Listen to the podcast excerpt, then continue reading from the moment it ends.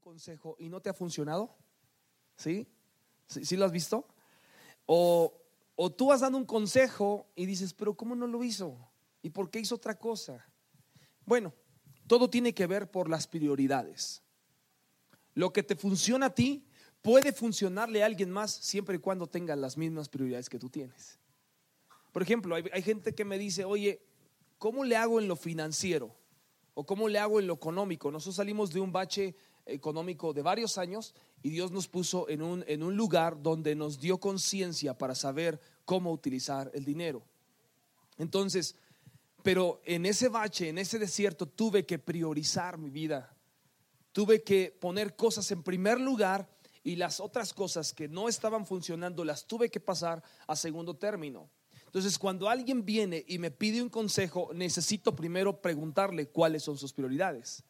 Mira, cuando alguien viene y me dice, oye, ¿cómo puedo amar más a mi esposa? Bueno, lo primero que necesito saber es si tu prioridad es tu esposa. Porque si tu prioridad es el trabajo, porque si tu prioridad es el dinero, si, tu prioridad son los hijos o tu prioridad son X o Y cosas, entonces no te va a funcionar mi consejo. ¿Estás de acuerdo? Porque el consejo de la palabra de Dios está hecho para que tú y yo tomemos toda nuestra vida y la alineemos a la voluntad de Dios para que entonces funcione la palabra. ¿Alguna vez ustedes han recibido una palabra de Dios? Dios te va a llevar, te va a poner, te va a hacer aquí. Tú dices, sí, así, pero dice, pero para que eso funcione, tienes que dejar de hacer esto, tienes que comportarte aquí. Y dice, ah, ya no me gustó. Entonces pasa el tiempo y dice, no, me dio una palabra, pero nunca me funcionó. Entonces, si nosotros aprendemos a priorizar nuestra vida, obviamente vamos a poder entender los procesos que Dios tiene en nosotros. ¿Cuál es el sueño de la mujer? En general, obviamente algunas sueñan cosas muy extrañas, pero en general las mujeres naturales, normales, sueñan de esta manera. Quieren tener una boda perfecta. Las chicas que son solteras, ¿cómo se imaginan su boda? ¡Wow! Cisnes volando atrás, unicornios, ¿no? Y tu novio bajando, no sé, como te lo quieras imaginar. Sueñan con eso. Pides una casa perfecta, ¿verdad? La casa de tus sueños, la sueñas. Ay, quiero una casa que tenga un ventanal, un jardín, y te tocó en la casa habitación y todo el mundo es el basurero enfrente. Total, es la realidad, ¿no? Nosotros decíamos, queremos una casa que tenga ventanas hacia enfrente, y, llegamos a vivir esa casa y nos pusieron una barda como de 7 metros. No vemos nada. Entonces la mujer busca eh, una casa perfecta, una boda perfecta, el hombre perfecto, ¿verdad? ¿Verdad? Mujeres solteras, aquí quieren el hombre perfecto. Casadas ya tienen lo que, lo que tienen, ¿verdad? Y no hay de otra. Estamos buscando los nombres de los niños con tiempo y pensamos, o sea, cuando vas al registro, pues ponle Casimiro, ¿no? Ya. ¿Cuál es el sueño de un hombre? Porque somos muy diferentes. El sueño de un hombre es, eh, pues, jóvenes, tápense. El sueño de un hombre es quiero tener relaciones sexuales al menos dos veces al día con mi esposa, ¿no? Y nada más te toca una vez al mes. Entonces, pues es lo que hay, te acostumbras, ¿no? Los sueños de los hombres y los sueños de las mujeres son muy diferentes. Cada, cada uno somos eh, hechos en una estructura muy diferente y yo no le puedo exigir a una mujer que sueñe lo mismo que yo, ni tampoco una mujer puede exigirle a un hombre que sueñe exactamente lo mismo, porque desde ahí Dios nos ha hecho perfectos en no parecernos. Esa es la gran perfección de Dios. Pero si tú estás soñando algunas cosas que tienes en tu corazón, necesitamos ver cómo lo vas a lograr. ¿Sí? Por ejemplo, el 50% de los matrimonios no lo logra. O sea, se casan, pero en ciertos años terminan. Seguramente algunos que están aquí han, tenido la, mala fortuna de ya pasar por un primer matrimonio o X, y esa base de prioridades, y no, y no lo logran, ¿verdad? Y los que lo logran, una gran mayoría de los que logran tener un matrimonio la están pasando mal. Voltea a ver a tu esposa, a tu esposo. Dile, ¿seremos nosotros, viejo? ¿Seremos nosotros? No lo logra porque no saben cómo llevar una relación correcta. Mi pregunta es, ¿funcionará un matrimonio perfecto? ¿Es posible tener un matrimonio genial? ¿Será posible o no? La realidad es que sí se puede. Sí se puede. Pero no es fácil. Esa es la gran diferencia. Claro que se puede tener un matrimonio excelente, genial, maravilloso, deseado, pero no es nada fácil. No es nada fácil. Hay muchas cosas que requieren de esfuerzo y una de estas en nuestra vida es el matrimonio. Chicos que tienen un novio o una novia, si ahorita la están pasando muy padre, esperen a que lleguen al matrimonio y si no hacen ajustes correctos la van a pasar muy mal. Claro que se puede tener un matrimonio excelente, un matrimonio genial, pero requiere mucho sacrificio. Diga conmigo, sacrificio. ¿Qué es un sacrificio? Algo que nos cuesta dejar de hacer. Dejar de hacer también. Dejar la comodidad. ¿Qué otra cosa es un sacrificio? Mejorar.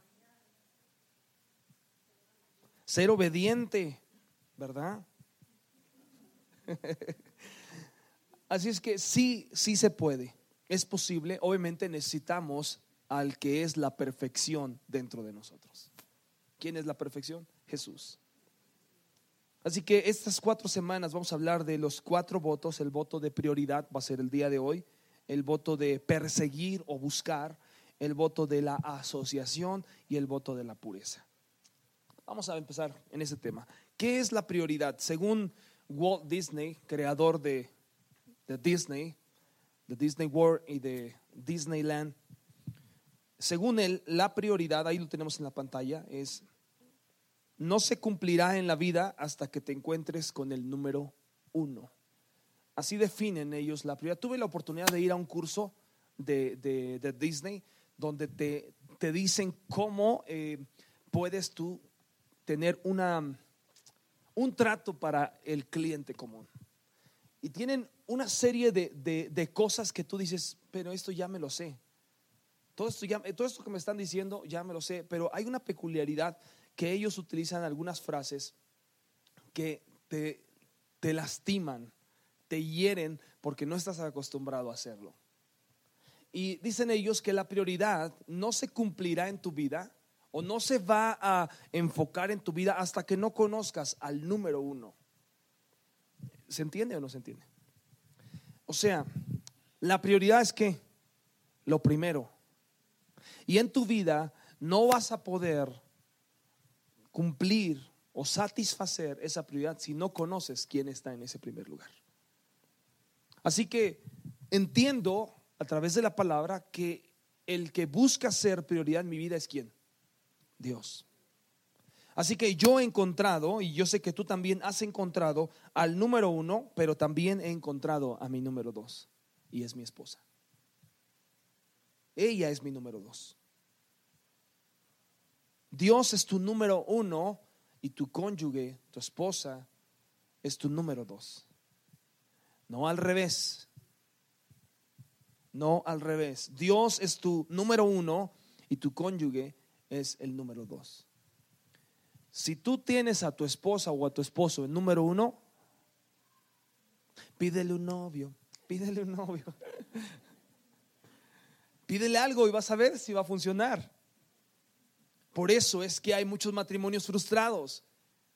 Porque la mujer dice, ya le dije, ya le pedí, ya le solicité. Y el hombre dice, ya me cansé de decirle, y no funciona. Mi Dios no me está respondiendo. Mi Dios no está haciendo mi petición. Así que yo debo de entender que Dios es mi número uno y que mi esposa es mi número dos. Escúchame, alguna vez Jerry me dijo, en el momento en que dejes de amar a Dios, dejaré de amarte. Porque es la única certeza que tengo de que me ames. Y dije, ay, nanita, Dios es tu número uno. Ama a Dios con todo tu corazón. Ama a Dios con todo tu corazón y busca a tu segundo como, como prioridad. Ama a Dios, busca a Dios como tu primera prioridad y segunda prioridad va a ser tu esposa. A lo mejor tú esperas casarte. A lo mejor estás buscando casarte. Si ya tienes esa persona o estás buscando antes de hacer eso, busca a Dios con todo tu corazón. Busca a Dios que sea tu prioridad. Hemos tenido este rollo de- de- del, yugo desigual. Esta semana tuve una plática con mi hija, está en Estados Unidos, y tuve una plática de pastor a, congregante, porque tiene una relación, que en lo, en lo particular yo no estoy de acuerdo, y, y le hablé acerca de esto. Le dije, sabes, hay una cosa que hemos escuchado en la iglesia por mucho tiempo y se llama yugo desigual. Y normalmente tenemos la desventaja como iglesia de que los pastores se paran aquí y dicen, es que el yugo desigual es el hijo del diablo con el que andas, ¿no? Pero va más allá. El yugo desigual va más allá de una persona que no conoce a Dios. Los papás lo po- podemos ver cuando, cuando vemos que nuestros hijos están metidos en una relación que dices, ¿qué, qué- qué onda? Yugo desigual tiene que ver con una, una diferencia de, de- de sueños, una diferencia de culturas, una diferencia hasta social. Y no es que Dios discrimine, pero te evitas que el día de mañana todas esas diferencias, en lugar de complementarte, te alejan. Y le decía yo a, a- a mi hija, cerciórate, cerciórate que este chico sea el que te va a ayudar a cumplir tus sueños, porque si no, todos tus sueños se van a ir a la basura. Y al rato te voy a ver como mamá de tres, cuatro niños, frustrada, golpeada, sin haber logrado nada. Cerciórate que ese chico ame verdaderamente a Dios y que su prioridad sea Dios. Porque si no, el día de mañana, ¿quién crees que va a estar ahí tratando de consolarte? Pues claro que nosotros como padres nunca vamos a dejar a nuestros hijos. Si algo les pasa, vamos a correr. Pero sé que Dios nos está diciendo que para que nosotros tengamos una prioridad y una- un cumplimiento de nuestra vida total, necesitamos cerciorarnos que nosotros amemos a Dios primeramente, que nuestros hijos amen a Dios primeramente y que la pareja de nuestros hijos amen a Dios. A veces decimos, no, yo lo, yo lo convierto, pero en un sapo. Yo, yo lo convierto. Todas las cosas tenemos que tener una prioridad. Así que si aún no tienes novio, ve a buscarlo. También, no inventen. Ya tienen 30 y no se casan. No, no es cierto. Pueden esperar un poquito más. Un mes. Ve a buscar tu número uno, pero cerciórate que antes de ir, perdón, ve a buscar tu número dos, perdón. ¿Sí? Busca tu número uno y mientras prepárate para tu número dos.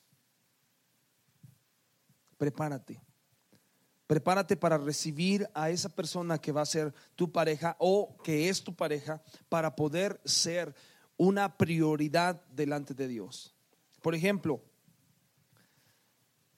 los chavos que están solteros, es, es algo bien curioso. Mira. Tú ves a una chica en la fiesta y es la más alegre, la que más se mueve, la que más baila, y todos queremos con ella, ¿verdad? Porque es la alegre, porque es la, wow, qué padre, mira qué bonita, mira cómo se mueve, wow.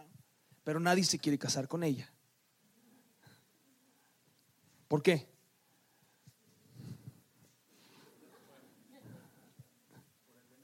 Por el venado.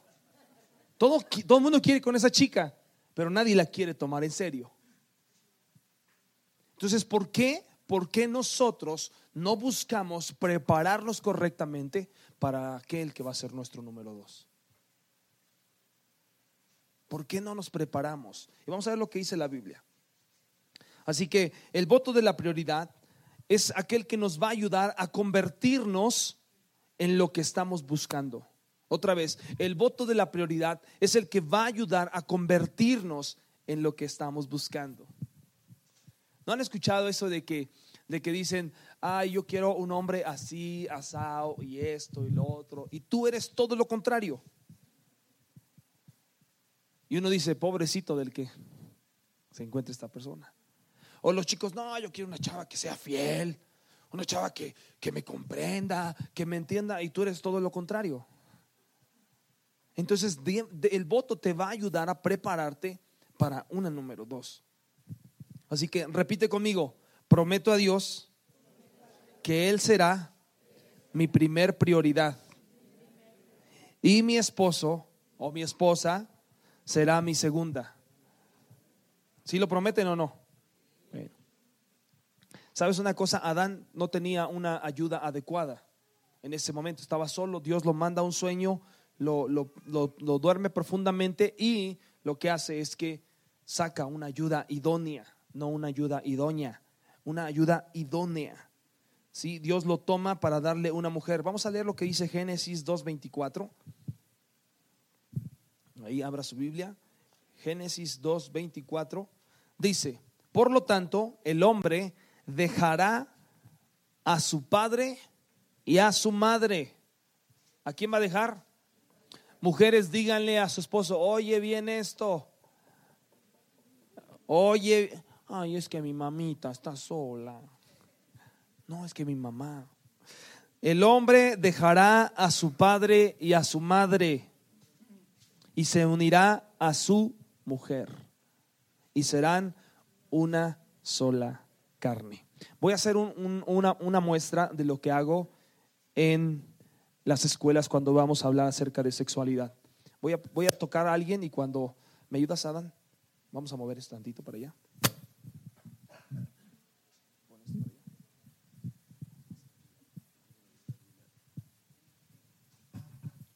Hemos estado yendo a las escuelas, damos conferencias para jóvenes de secundaria, preparatoria, para niños de primaria, pero también a los maestros. Y algo que a veces los chicos no visualizan es lo siguiente. Eh, necesito que vengan aquí 10 eh, jóvenes, vénganse rápido. Vengan, vengan, córrele, córrele, córrele. Los que, o los que quieran, vénganse aquí. Aquí de este lado, vayan separando. Córrele, córrele, córrele. Faltan, faltan. Vente, amigo, no te hagas, estoy hablando a ti también, gracias. Dos, tres. Vamos con ellos, ¿está bien? Eh, vamos a, jugar un jueguito que hago en la escuela para que los chicos entiendan esta parte de la palabra, porque les enseño esta parte de la Biblia en la escuela. Claro, no, llego a la escuela, dice el Señor. Pues los chicos me van a mandar a volar, pero vamos a suponer que ellos dos son novios. ¿sí? está Petunia y Pancracio. Entonces ellos eh, comienzan a andar, empiezan a manita sudada, besito, lengua y todo lo que ustedes ya saben. Tómense de la mano, solo es un ratito. Entonces eh, Pancracio y, Maclovia se conocen y empiezan a andar. Sí, ya tienen una relación más formal. Y entonces ellos deciden casarse terminan la escuela y deciden casarse. Entonces lo que pasa es que cuando ellos, dice la palabra, dejará el hombre a su padre y a su madre y se unirán a una sola carne. ¿Sí? esto tiene un, un, significado muy importante en nuestras vidas que si lo entendiéramos o le hacemos saber esto a nuestros hijos, van a evitar cometer muchos errores. Pónganse un poquito más para adelante. Ahí así, gracias. Entonces, cuando ellos van al lecho, a la cama, Ya vi, ya está sudando. Al sexo, ¿sí? Como dice la Biblia, que se unen, pues forman una sola carne. Entonces ya son una carnota, ¿no? Entonces, pero cuando ellos llegan a tener relaciones, lo que Abby no sabía es que Ian ya había tenido por ahí una aventurilla. Y era la hermana. ¿Verdad? Pero lo que Ian tampoco es que Abby no era tampoco tan inocente, ¿no? Y había tenido por ahí un, galán y este, pues había tenido sus, sus quereres un par de veces. Pero lo que no, lo que no sabía Abby es que Ian era un picarón. Y ya había tenido otro, ¿verdad? Otra, perdón. Pero lo que no sabía, lo que no sabía este Abby es que su ex ya había tenido a alguien más en su vida. Y lo que no sabía Ian es que como la moda hoy está media rara, pues ya también había habido algo, ¿verdad? Y entonces lo que no sabíamos, no, es que Abby también, vete aquí, dale permiso. Ahí, tómale la mano a ella. Y dice la palabra, por lo tanto, dejará al hombre, a su padre y madre, y se unirá a una sola mujer y, se, y serán una sola carne. Entonces, cuando ellos van y tienen relaciones, cuando ellos tienen sexo, entonces realmente con quien se está acostando es con todo su pasado. Todas las enfermedades, todas las tristezas, todas las cargas del corazón están depositadas hoy sobre Abby. Todo el pasado, todas las maldiciones, sin conocer a Cristo obviamente, vienen y están depositadas sobre él. Todas las malformaciones de la sociedad, todo el error. Entonces la Biblia dice, se unirá a una sola carne. Entonces, ¿te imaginas estando en la cama y abres los ojos y encuentras a todos estos cuates contigo ahí? Pues que es cascarita de fútbol o qué. Eso es lo que sucede. ¿Lo habían visto de esa manera? Por eso dice la Biblia, huye de las pasiones juveniles. No creas porque ese Dios es amarregado y no quiere que nos divertamos. Es porque está protegiendo nuestra vida, protegiendo nuestro corazón. Gracias chicos. Denle un aplauso a los chicos.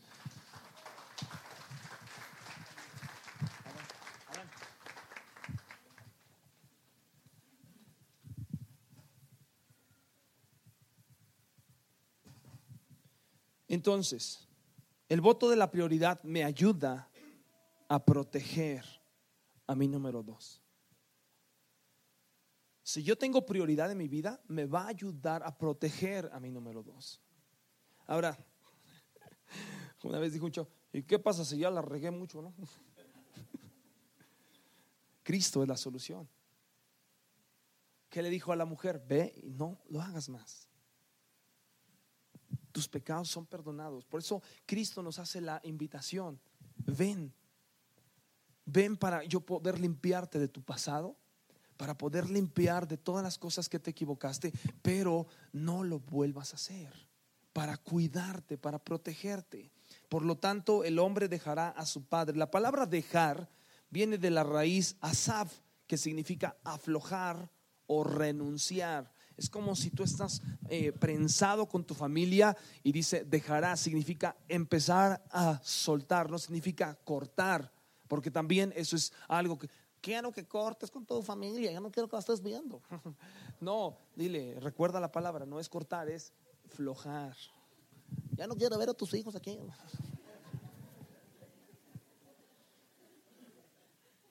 Es aflojar. Digan conmigo, afloja. Eso, así. Eso es lo que significa dejar, significa aflojar. Dios es el número uno, mi cónyuge es el número dos. Mi esposo, si mi esposo es mi esposo o mi esposa es el número uno y yo le pido hacer algo y no lo hace, yo me voy a decepcionar de mi Dios. Me voy a decepcionar de mi decepción. A veces nosotros en vez de, en vez de idealizar, demonia, a la, a la persona. En lugar de tener, ay, es que a veces las mujeres dicen, ay, es que él es tan buena onda. Mm. Ay, es que, ay, no. Es que es, es tan relajado. Es que se siente bien. Ay, es que es tan bien portado. Y los chavos, no, es que es súper detallista. Dijo, no, no, no, me trata bien. Y a veces cuando idealizamos a una persona y nos decepciona, es donde más dolor hay. Es donde más carga hay. Es más común en las mujeres. Las mujeres constantemente vienen y se quejan del marido o se quejan del esposo y dicen, ay, es que mi esposo. Y lo que tratamos de ayudarles es, deja de idealizar a un hombre, idealiza a Dios. El hombre puede fallar, Dios no falla. Si tú pones tu mirada en Dios, entonces Dios se encarga de las demás cosas. Pero como nuestra prioridad es el número uno, nuestro esposo, entonces al idealizar, en lugar de ser un ideal, va a ser un demonio. Y nos va a hacer la vida imposible. Nos va a ir mal. Entonces, si yo tengo una cita, pues a lo mejor quiero proseguir e ir al matrimonio, pues entonces tengo que tener prioridades. Tengo que tener prioridades en mi, casa entonces, si Dios instituye el, matrimonio como una prioridad, ¿por qué entonces nuestros hijos muchas veces llegan a tomar nuestra prioridad? Y aquí voy a tocar un par de callos que a lo mejor nos va a doler, pero espero que les queden bien sangrados. Porque la mayoría de los hogares Hombres, hagan así, por favor. Hagan así. Y pongan este dedo aquí. Aquí este. Y hagan así. Esto no lo puedo soportar. La mayoría de los hombres viven frustrados porque la esposa pone en primer lugar al hijo o a la hija. A los nietos. Que un nieto jamás se vaya a dormir a tu cama. Es una violación a un principio. Es una violación a un decreto de Dios. Hay una prioridad. Que tu hijo, si está durmiendo en cama, sácalo de ahí inmediatamente antes de que acabe con tu matrimonio. La prioridad no son los hijos. Mira, los hijos vienen solos. Ay. ¿Sí o no? Una noche de pasión y salen los chamacos. Los hijos vienen solos. Dios no los manda, pero Dios no te manda solo un matrimonio y un matrimonio feliz. Lo tienes que trabajar. Así que hay prioridades. Pero a veces decimos, es que por los niños ya no tengo tiempo ni para Dios. Los hijos me quitan el, el tiempo. La pareja me quita el tiempo. A veces pensamos que la identidad de nuestra vida como hombres está en lo que recibimos o no de nuestra pareja, o a veces la identidad de una mujer es lo que no estoy recibiendo de mi esposo o lo que no estoy recibiendo de lo que es mi seguridad.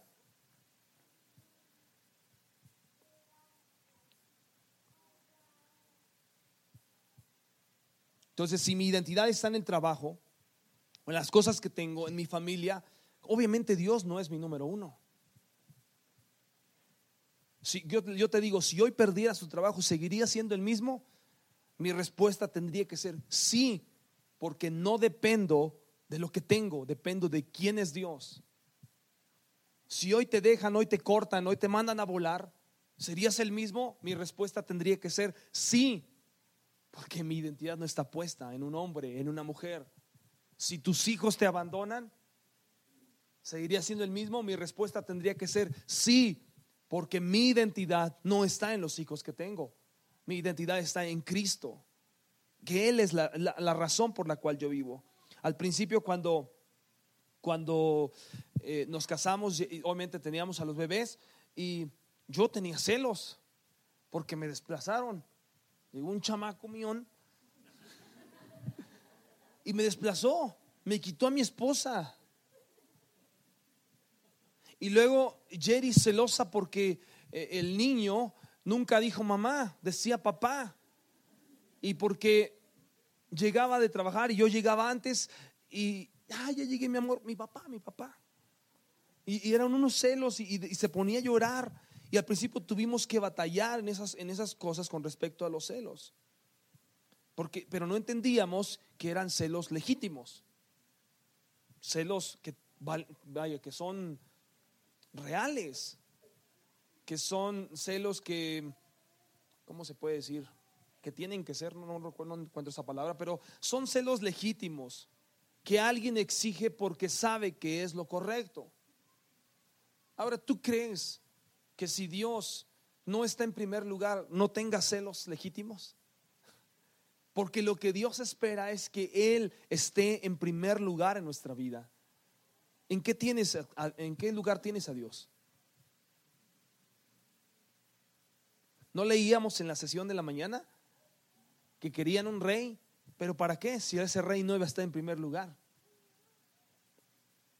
La mayoría de nosotros pensamos que los celos siempre son malos, como la ira, porque Dios es un Dios también celoso y también es un Dios que tiene ira, porque Él quiere ser el primero en nuestra vida. Y cuando tú tienes a algo puesto en primer lugar, Dios está celoso. ¿Alguna vez te han hecho una escena de celos?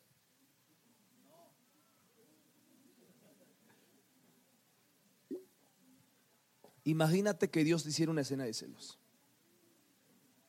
Tu esposo debe ir o tu esposa debe ir antes que tus hijos antes que tus amigos, antes que tu trabajo, antes que tus amigas, antes que el Facebook, Esa debe ser la prioridad. Tu familia es segundo término. Tu esposa está en primer lugar. Las cosas que destruyen al matrimonio no son cosas malas.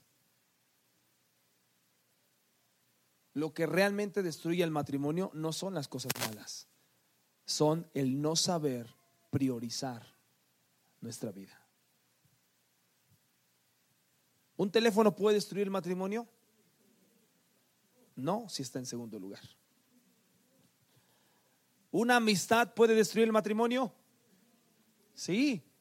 Y no si está en segundo lugar. ¿Un hijo puede destruir el matrimonio? Ahí sí todo sí. Tomen asiento chicos, aquí hay lugar enfrente, por favor. ¿Sí? ¿Verdad que sí? Pero si no priorizamos, entonces lo que destruye el matrimonio no es las cosas malas, sino no poner prioridades. Así que di conmigo, voy a proteger mis prioridades voy a proteger mis prioridades. Sé práctico, sé práctico. Es Dios, la esposa, mis hijos. Así de sencillo. Repite conmigo, Dios, mi esposa o mi esposo, mis hijos. Otra vez, nueve veces para que se nos quede grabado y lo aprendamos. Sí, mamá debe ser la primera que recibe el primer beso del día, no un hijo. Hoy ni siquiera besaste a tu esposa levantándote de la cama. Mamá debe ser la primera que recibe el beso antes de levantarnos de la cama. No de los hijos. Estás despertando. Ay, gordo, hazte para allá. Venga, mi vida, presión. Y el otro se para así como, ¿qué pasó? dormí mal. Pues como no tendría el codo, el codo así, no te quieren en la cama. Mamá es la que recibe el primer beso. Las mujeres dicen amén. Las casadas. Las solteras se aguantan.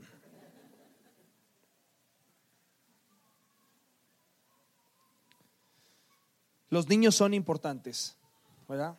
Pero no tan importantes como lo es el matrimonio. no tan importantes como lo es el matrimonio. Creo que eso está ahí escrito en las, en las pantallas, pero quiero decirte estas frases porque me llaman mucho la atención. Si quieres amar a tus hijos, invierte en tu matrimonio. Pregúntale a los niños cuál es el mayor temor que tienen ellos a una edad de 6 a 12 años. ¿Cómo? Yo tengo un matrimonio muy sólido, lo, reconozco, porque hemos trabajado de mucho tiempo. No es algo que se ha dado este, eh, así de la noche a la mañana. Hemos trabajado, hemos hecho, hemos tenido pláticas 3, 4 de la mañana, eh, donde yo la quiero ahorcar, donde ella me quiere fusilar, pero eso nos ha ayudado a mejorar nuestro matrimonio. Y el otro día sabemos que nos levantamos con nuevas fuerzas y hemos invertido tiempo, hemos estado juntos, hemos platicado, hemos planeado, hemos eh, disciplinado nuestras vidas. Y mis hijos lo saben, lo ven, porque quiero ponerles el parámetro de lo menos que tienen que buscar cuando se casen. Y proveerles amor, seguridad, estabilidad. Yo dije, lo tengo hecho pues un día tomé a mi hija, la más pequeña, y le dije, a ver, siéntate, quiero platicar contigo. ¿Qué es lo que más tienes temor? Se me cayeron los ojos y la lengua cuando me dijo que te separes de mi mamá. Dijo, pero tú ves que nos vamos a separar. No, pero eso tengo miedo de que un día ustedes se lleguen a separar. Aunque nosotros querramos que nuestros hijos tengan matrimonios felices, si no inviertes, perdón, nuestros hijos sean felices y no inviertes en tu matrimonio, no va a funcionar. Tus hijos tendrán inseguridades. Tus hijos van a vivir siempre con él. Ay, ay, ay, algo está pasando. Los niños son una asignación temporal, ¿cuántos lo saben? ¿Sí? El matrimonio es una actividad para toda la vida. ¿En dónde invertimos todas nuestras fuerzas? En los hijos. Y el matrimonio, ah, ya después vemos cómo le hacemos. Cada quien en cama separada, su cuarto ya no lo aguanto, no sé qué. Y a ver, vete con tu mamá, vete con tu papá, y ahí están, ¿no? Te voy a regalar con una señora, la señora amenazan, a los viejitos, te vamos, una, una señora. El matrimonio es un compromiso de toda la vida. ¿Quieres que tus hijos tengan éxito en el matrimonio? ¿Sí? Modélalo. Modélalo. Jamás voy a permitir que uno de mis hijos sea maltratador o sea maltratada, porque eso jamás lo vieron en mi casa. Jamás voy a permitir que mi hija o mi hijo se junte con alguien que verbalmente lo agreda, porque en casa jamás ha habido eso. Si lo ha habido en tu casa, agárrate. Claro que va a buscar uno igual a tu marido o igual a ti de contestona. Esa es la realidad. Estamos moldeando matrimonios del futuro con el ejemplo en nuestra casa. Estamos, y tú le puedes decir a una persona, no lo hagas, pero tú lo estás haciendo. No digas eso, como decíamos la vez pasada, no digas mentiras, ¿eh? Mami, te hablan, dile que no estoy hijo. Si no moldeamos matrimonios correctos, tendremos matrimonios incorrectos el día de mañana. ¿Cómo, ¿Cómo, entonces lo podemos hacer? Y vamos a ir cerrando, ahorita vamos a leer una parte de la Biblia en Efesios. Vamos a ir a Efesios capítulo 5. ¿Cómo lo hacen entonces? Ah, mira, pues los hombres, los hombres desarrollan el sentido de protección, ¿verdad? El hombre cuando está el niño andando en bicicleta, pues no quieres que se caiga. ¿O qué hombre quiere que se caiga a su hijo? A menos que te falte una cuerda y lo avientes allá para ver si está un trancazo. Pero el sentido de protección, el sentido de protección, ¿a qué lo tenemos? Cuidamos, proveemos para nuestra familia. Es más, nosotros los hombres tenemos algo en general, digo, hay seres raros, pero en general sucede así. Casi nosotros no nos compramos cosas, tratamos de siempre proveer a los hijos. Y si vamos y compramos, el hombre dice, yo a la otra, no hay problema. Digo, hay seres raros. Como dice un amigo que tengo que dice que fue a la tienda y, dice, ¿quieren un helado? Y los niños, sí, entonces van a esos que cuestan tres pesos, ¿no? le ponen sus helados y dicen grandotes con chispas de chocolate. Y ya yo llegué y me compré como cinco pantalones, unos zapatos. Y mi esposa, oye, ya les compré su helado. Los hombres tenemos el sentido de protección. Las mujeres tienen el, sentido de dirección. Siempre están buscando, no, hijo, mira por aquí, por allá. Y el hombre, no, no, ten cuidado, no sé qué. Entonces, eso es, es lo como nosotros lo podemos hacer.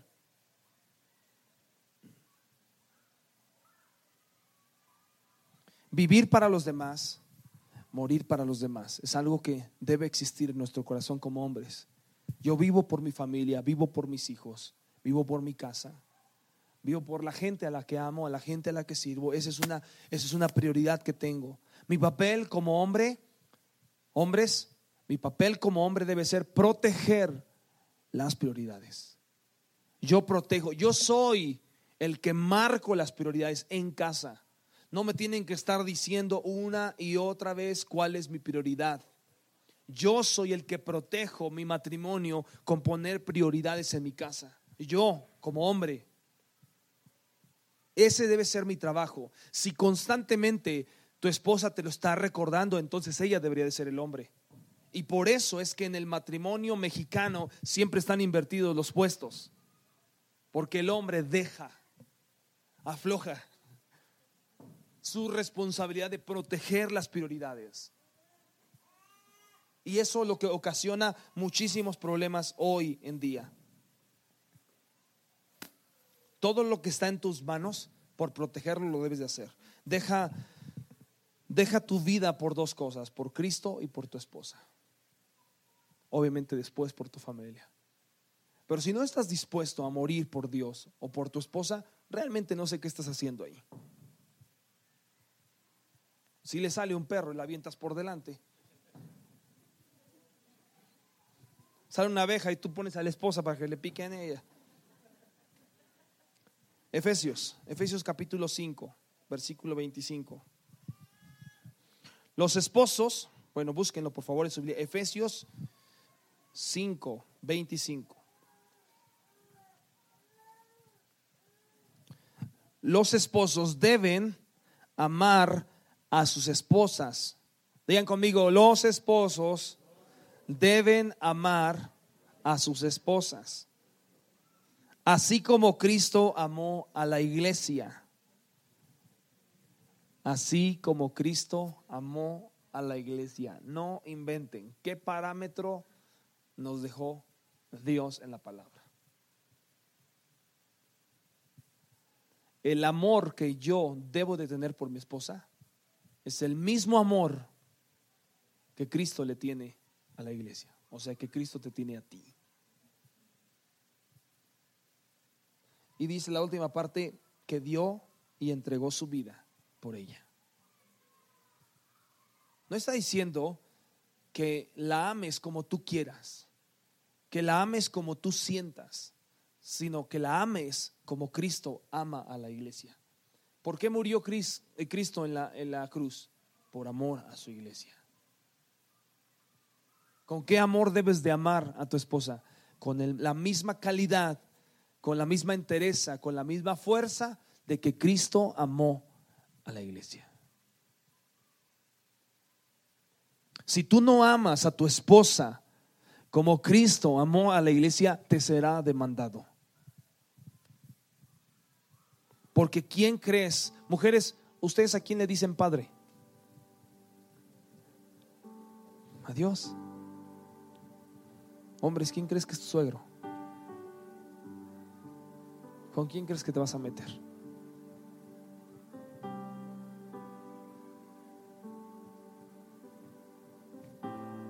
Por eso Dios puso a la mujer como el vaso más frágil.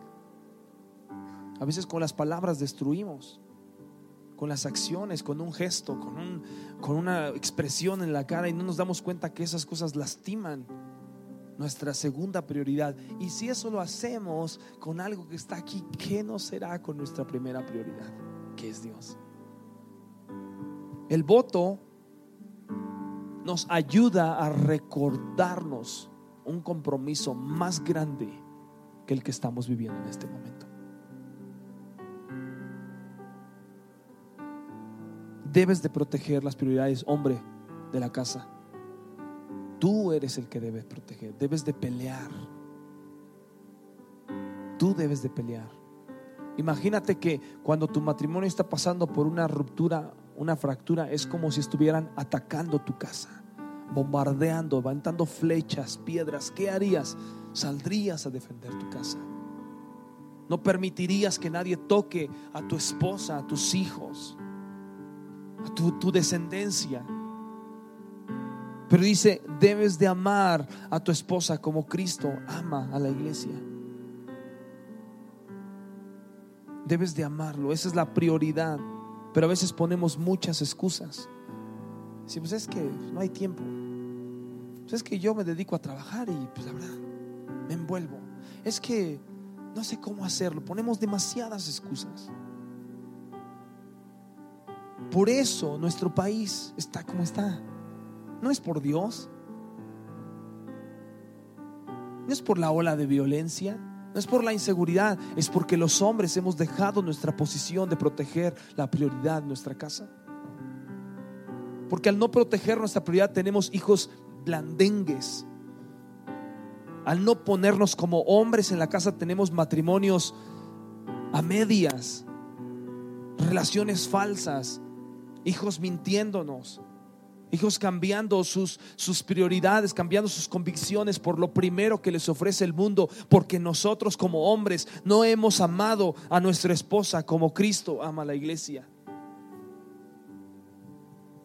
Y tenemos a tantas mujeres frustradas que no saben qué hacer con su marido, porque seguimos cediendo esa parte que nos toca hacer.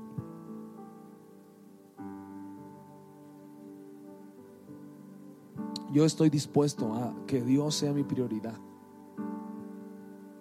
Yo estoy dispuesto a que en todo momento Dios sea mi prioridad y en segundo lugar esté mi esposa. Amo a mis hijos, ellos lo saben, pero jamás van a tomar el lugar de su mamá. Jamás. Jamás porque un día ellos también van a formar una familia. ¿Y con quién me voy a quedar? Con mi esposa. La cuido para que me dure muchos años. Me cuida para que no batalle conmigo en el futuro. Hace un par de semanas estaba yo desvelándome, eran dos, tres de la mañana, he seguido trabajando y va bien enojada y me abre la puerta de la oficina y me dice, nada más te recuerdo que quien te va a cuidar de viejito soy yo. No, pues con eso me dijo todo, ya pagué, vamos. Me vayan a meter en un asilo el día de mañana. Verán jugando cartas, los demás viejitos. Realmente eso es algo que tenemos que hacer. La palabra es muy práctica. Yo dejo todo aquello que es mi, mi prioridad. Por eso es lo que dice, dejará el hombre a padre y madre cualquier prioridad y se unirá a su esposa como su segunda prioridad. Y no puedes, ¿sabes una cosa? No puedes llenar o no puedes cumplir el propósito de tu esposa si no conoces a Dios. Hace unos años le pregunté a Yeri, ¿te sientes satisfecha y me dijo, me siento frustrada. No siento que he hecho nada. Y yo pensando que, wow, teníamos todo, ¿no? O sea, que, estábamos logrando cosas. Y cuando ella me dijo eso, me di cuenta, si no conozco a Dios, jamás podré conocer el propósito de mi esposa. Si no soy capaz de conocer a Dios, no soy capaz de suplir las necesidades de mi esposa. Y no voy a cambiar esa forma de ser porque es lo que Dios ha puesto como prioridad en la palabra. Y si tú hoy estás pasando por una situación compleja en tus prioridades, es necesario que tomes una decisión, que sujetes tus prioridades, que las alinees. Escúchame, yo he dejado perder sueños que tuve desde niño por poner mis prioridades en orden.